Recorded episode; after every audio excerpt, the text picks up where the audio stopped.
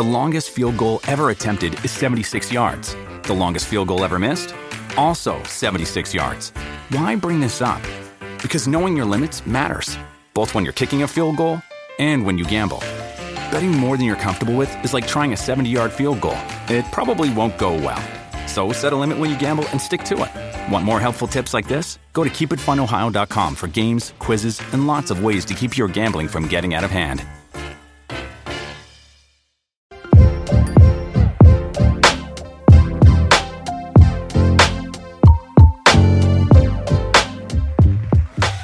Bienvenidos a nuestro podcast Hablemos, mi gente. ¿Cómo están todos?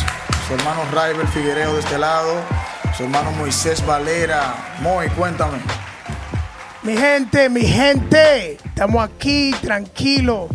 Eh, siempre es un, un- honor, ustedes son la familia de nosotros, el poder llegar a ustedes por este medio de, de Spotify, toda plataforma que escuchan eh, podcast y aquí por YouTube. Ustedes saben que esto es ya a nivel de video y todas las cosas, pero estamos aquí, ustedes son los que hacen Hablemos Podcast una realidad. Eh, aquí tenemos la responsabilidad de llevar el mensaje, lo que ustedes quieran escuchar. Y aquí estamos en el día de hoy con otra entrega más de su episodio favorito. Ay, Dios mío, de Ay, su, ay, ay, su ay, programa favorito. Así es. Bueno, eh, ¿qué te digo? Miren, este día tenemos un tema muy interesante. Muchas veces en la vida tenemos situaciones, tú sabes que Sí. eh, el cristiano le dice proceso a las cosas negativas, a las cosas negativas que nos ocurren. Ahora, proceso Ay, engloba cosas buenas como cosas malas. O sea, no solamente Ay, las papá. cosas malas, pero en nuestro mundo, nuestra, ¿cómo se le dice? Christian culture. Se puede decir así. Ajá. En nuestro, La cultura Exacto, cristiana. en la cultura Exacto, cristiana, exacto. nosotros le llamamos procesos a las situaciones adversas que se levantan en nuestra vida. Entonces, mira, hay veces que nosotros confundimos muchas, eh, eh, muchas ocasiones lo que son malas decisiones o procesos que vienen de parte de Dios. Nosotros eh, eh, a esas cosas a veces las mezclamos. Decimos, bueno, yo estoy pasando, yo estoy pasando por un proceso. Estoy pasando por una situación, no puedo, Dios mío. Pero esto es un proceso de Dios para que yo entonces al final vea la victoria. Decimos siempre eso. Esa es, la, frase cliché que todos nosotros utilizamos. Pero, ¿qué pasa si eso a lo que tú le estás llamando proceso es la consecuencia de una mala decisión? Uf, bueno. Eh, hay varias cosas que hay que aclarar indagar. Porque eh, los jóvenes principalmente, eh, cuando están buscando a Dios, quieren ver a Dios que se manifieste en su vida de una forma que ellos están esperando a Dios que se manifieste en la vida de ellos. Pero Dios es soberano y Él hace como Él quiere Así es. un, un proceso de Dios viene cuando tú estás en una transición espiritual y Dios quiere procesarte para llevarte a un mejor lugar. Bien. Usualmente los procesos, los procesos que vienen de parte de Dios, vienen en tu mejor momento. Ay, ay, ay. O sea, tú sientes que tú estás en un buen momento y de repente pasa algo que es inesperado, algo que tú no esperabas, algo que tú sabes que tú hiciste todo lo que era posible dentro de ti, dentro de tu organización, dentro de cómo tú manejas tu, tu vida y tú lo encargas. Y pasó. Así solamente pasó. Eh, si, nos ponemos a pensar, el pueblo de Israel estaba en esclavitud. Aunque ellos estaban en, en esclavitud, había desde un punto de vista un conformismo entre ellos mismos, porque ellos tenían provisión, aunque eran esclavos, tenían provisión. Y lo vemos como algunos de la gente se lo reclaman a Dios en el desierto, diciéndole, oh, pero por lo menos en Egipto teníamos comida, teníamos ajo, cebolla. Oye, es, Un mercado. Perdón. un mercado. esos abusadores, esos abusadores, tenían cebolla y ajo, como que con eso se, se comía en Egipto, pero eran esclavos. Aunque tenían ese, eh, estaban, estaban esclavos, tenían ese, esa provisión, estaban cómodos. Exacto. Y Dios los saca de eso a procesarlo para cambiarle la mentalidad, para cambiarle ciertas cosas, para llevarlo a un mejor lugar. Moisés, y tú sabes que eso que tú estás diciendo eh, eh, eh, me causa mucha curiosidad porque en ese tiempo, en el, o sea, eso, eso que pasa con el pueblo de Israel, estamos viendo ambas cosas plasmadas en su realidad. Por un lado estamos viendo la consecuencia de malas decisiones y por otro lado estamos viendo un proceso. Porque recuerda que cada vez que el pueblo era, era, era sometido por otra nación, eso significaba que ellos se habían alejado de la fuente. O sea, cuando ellos decidían adorar a otros dioses y olvidarse del Señor, entonces les sucedían este tipo de cosas. Porque el pueblo de Israel no caía, no caía cautivo eh, por, simplemente por su linda cara. Ellos caían cautivos, ellos caían cautivos porque se habían alejado de la fuente. Decisiones. Exacto, por malas decisiones. Exactamente. Entonces ellos estaban eh, sufriendo esa consecuencia, pero podemos ver la misericordia de Dios a través de los procesos en los que Él los permitió a ellos vivir, porque luego que el Señor los libra eh, y los saca de, la tierra de Egipto, entonces es que empieza ese proceso eh, en, el que, en el que ellos van a ser moldeados y al final van a ser fortalecidos. Sí, entonces, ¿dónde quiero caer con lo que estamos hablando? Y eso creo que el pueblo de Israel es un, gran ejemplo. Sí. La juventud del día de hoy, ellos quieren confundir procesos divinos, oye, con consecuencia de malas decisiones que ellos están tomando. Así es. Son dos cosas completamente diferentes. Totalmente. Hay gente que, que son, tienen, varón, una maestría, una licenciatura en tomar malas decisiones. Son extremadamente malos. bueno, perdón, buenísimos tomando malas decisiones. ¿Qué pasa? Cuando tú tomas una mala decisión y tú no estás consciente de eso, te lleva a un lugar que ahora tú estás viviendo en esa consecuencia. Y ahora tú quieres ser a Dios responsable de lo que tú estás viviendo. Cuando realmente Dios no tiene que ver nada con eso. Ahora tú estás orando fuerte, fuerte, fuertemente. Ahora tú quieres que Dios te conteste y tú estás forzando a Dios a que te conteste. Pero ven acá, mi hermano. Tú sabes, Moisés. es un lío, pero oye, ¿qué pasa? Yo creo que, yo creo que cuando, yo creo que cuando, perdón, como te decía ahorita, yo creo fielmente que es así. Cuando alguien toma una mala decisión, cuando alguien toma una mala decisión, la mayoría de veces, y no estamos hablando de negocios ni nada de eso, sino en la vida. Malas decisiones. Malas decisiones. En la vida. Exacto. Sí. Mayormente eh, lo hace porque se ha desconectado de la fuente y en este caso es Dios. Eh, eh, mira por qué lo digo. Porque cuando tú te desconectas de la fuente que es Dios, lo que te va a guiar a ti, tu norte, lo que te va a dirigir va a ser tus decisiones personales, o sea, tu corazón va a ser el nuevo guía de tu, de tu, de tu mover, de tu caminar. Pero la Biblia es clara, la Biblia es clara cuando te dice que el corazón es engañoso.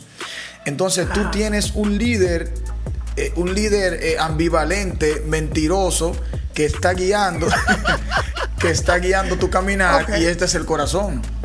Entonces. Eh, ok, está bien, te voy, a hacer, te voy a hacer una pregunta. Ok, dale. Entonces, entonces el, el estar desconectado con Dios es la manifestación de que gente sea malo haciendo presupuesto. Ay, ay, ay, ay, ay. Espérate. Es verdad, hay gente que toma malas decisiones por no tener una buena relación con Dios. Pero hay gente que son malos. Tomando decisiones. tomando decisiones. Que son, naturalmente. Son malos tomando decisiones. Que pueden estar llenos de Dios. Están llenos de Dios. Hay jóvenes que están llenos de Dios y no saben hacer un presupuesto. hay gente que están llenos de Dios y se meten y se meten en decisiones financieras que no son buenas. Hay gente que, que, no, que están llenos de Dios y eh, se ponen a comprar o, a rentar apartamentos que no saben que no pueden pagar. O se ponen a comprar un carro que saben que no pueden pagar. Ahora tienen esa presión encima porque están a punto de venderlo. Y ahora de que están orando. Y si yo te digo, y si yo te digo, y si yo te digo a ti que yo no estoy de acuerdo contigo. Ay, pues bueno.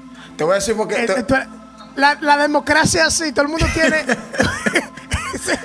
ese, ese, eso es lo lindo de la democracia, que todo el mundo tiene derecho a una opinión. Oye, ¿qué sucede, mano? Oye, ¿qué sucede?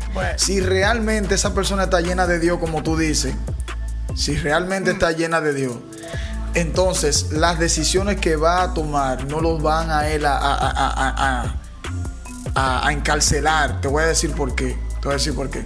Porque mayormente cuando la gente toma malas decisiones, las toma por medio de sus emociones. Es que se emociona, como tú decías eh, antes de, de empezar a, a hablar del programa.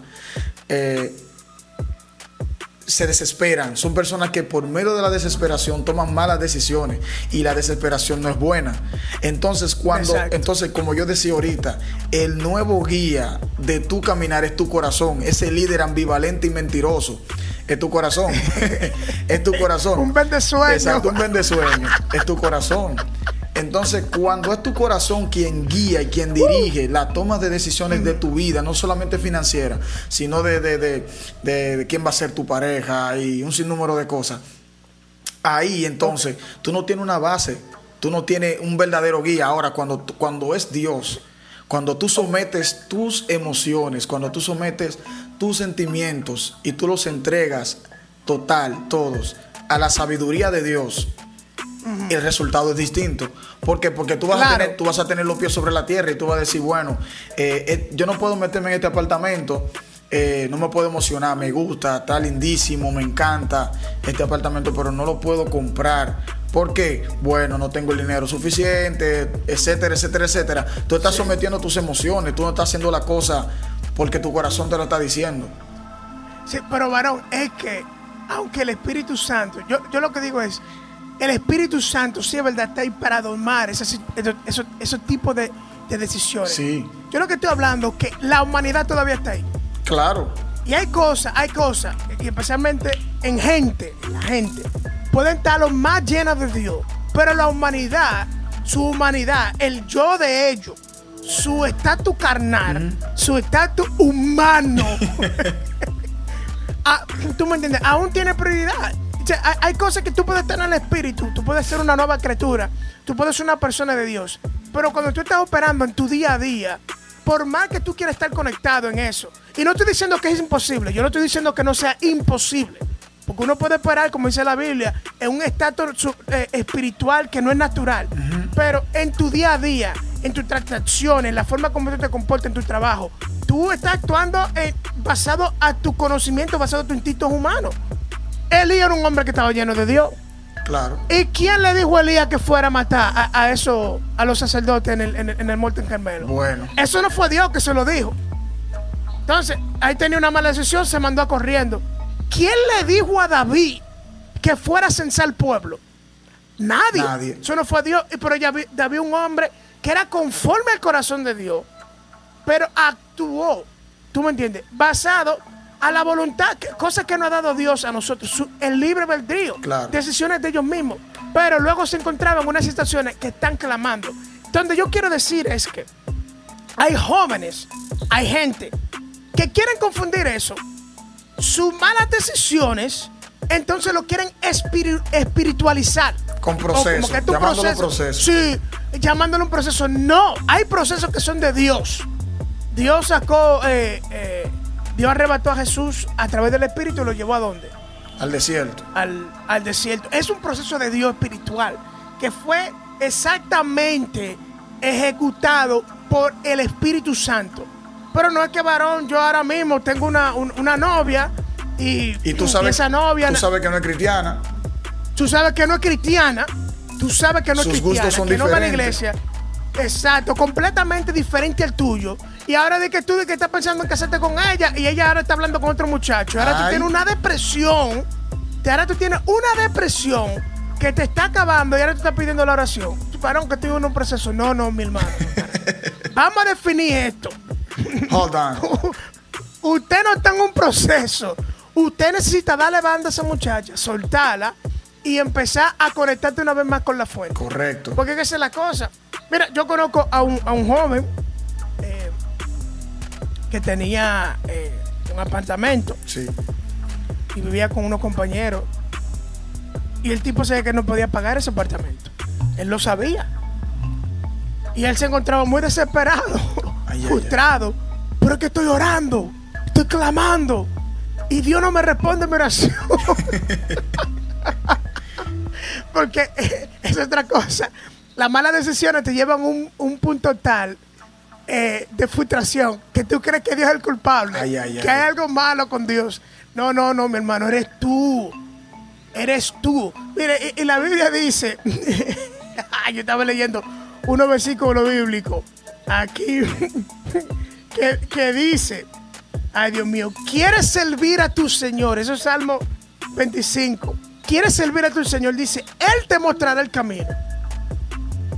Si realmente tú quieres de que servir a tu Señor y quieres honrarle a Él, hasta en tus tomas de decisiones, el Señor te va a mostrar el camino si tú lo dejas. Así es.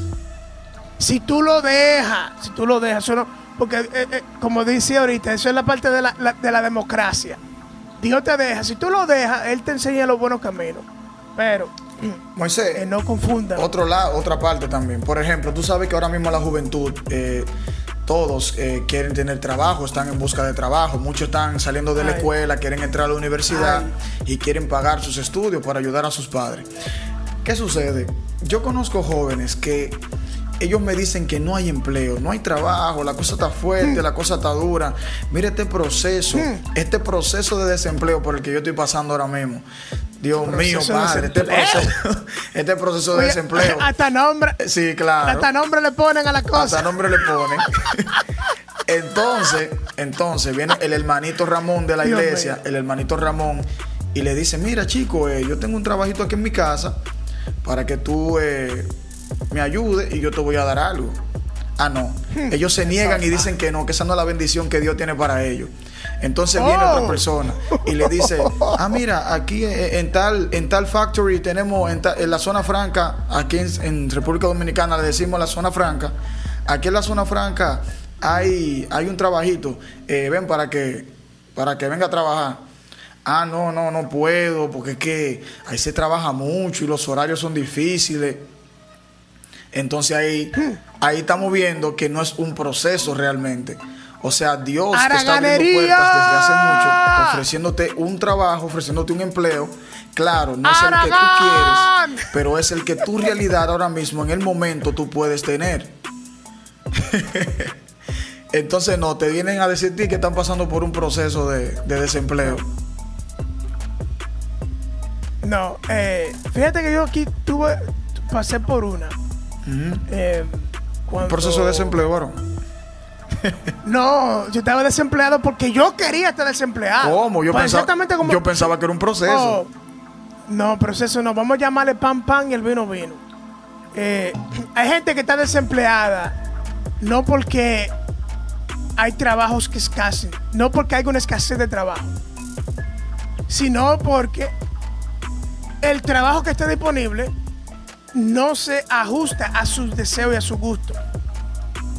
Entonces, cuando llega la vaca flaca y es momento de pagar carro, de pagar teléfono, de pagar renta, ahora están pidiendo a Dios que abra puertas, pero varón, ya Dios abrió una puerta hace rato que Exactamente. usted no quiso entrar. Yo, Exactamente. yo me, vi- me vi en esa. Yo me vi son- eh, varias veces en esa. Eh, tenía un vehículo.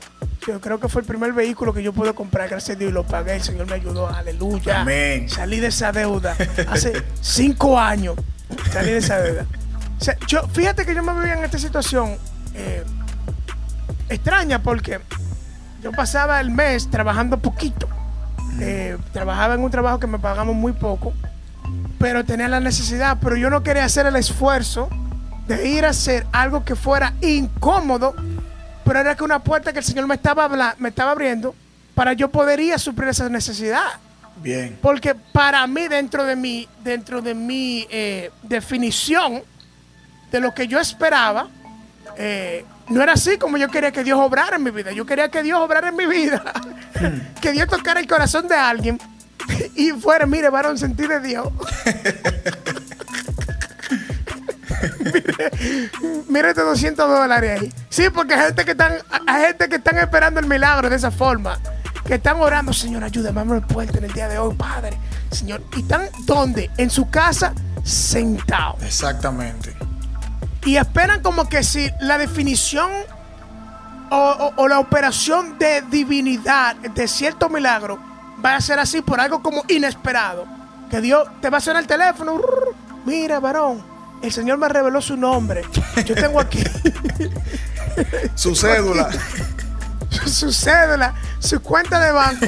No, no, no, no, no, no. A veces Dios va a abrir la puerta de una forma como la, tú no la estás esperando. Y entonces tú eres que vas a decidir si tú vas a hacer que eso trabaje para ti. ¿Tú te recuerdas, eh, cómo se llama, Dios mío?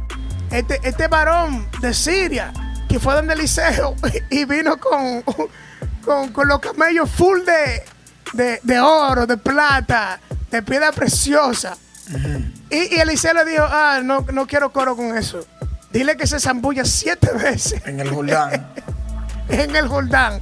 Eh, y, y este centurión, se, se me olvida el nombre, no me llega a la memoria el nombre del centurión ahora mismo. Este centurión, a lo que el Señor le estaba proveyendo para su milagro, le estaba poniendo excusa Exactamente. y era lo que iba a traer sanidad y bendición a su vida. Y así es que está la juventud en el día de hoy. Lo que el Señor, mire, mi hermano, si Dios está abriendo la puerta para que usted vaya a limpiar una casa que está sucia, y esa es la bendición que el Señor está viendo, agárrela, entre, porque de ahí usted va a recibir eh, para pagar lo que usted necesita, para que después usted no tenga que estar pidiendo, Señor, ábreme un milagro, está desesperado. Porque si no, bueno, mejor ni sigo para que no nos cierren el canal. Bueno, eh, ¿qué te puedo para para finalizar? Para finalizar, eh, me gustaría decir, para finalizar me gustaría decir que de malas decisiones o procesos de Dios. Realmente nosotros tenemos que estar agarrados de la fuente que es Dios. Eh, Habíamos dicho al, al principio que muchas de nuestras malas decisiones las tomamos ¿por qué? porque el guía, el motor que nos dirige a nosotros a, a tomar las decisiones es muchas veces nuestras emociones, es nuestro corazón. Exacto.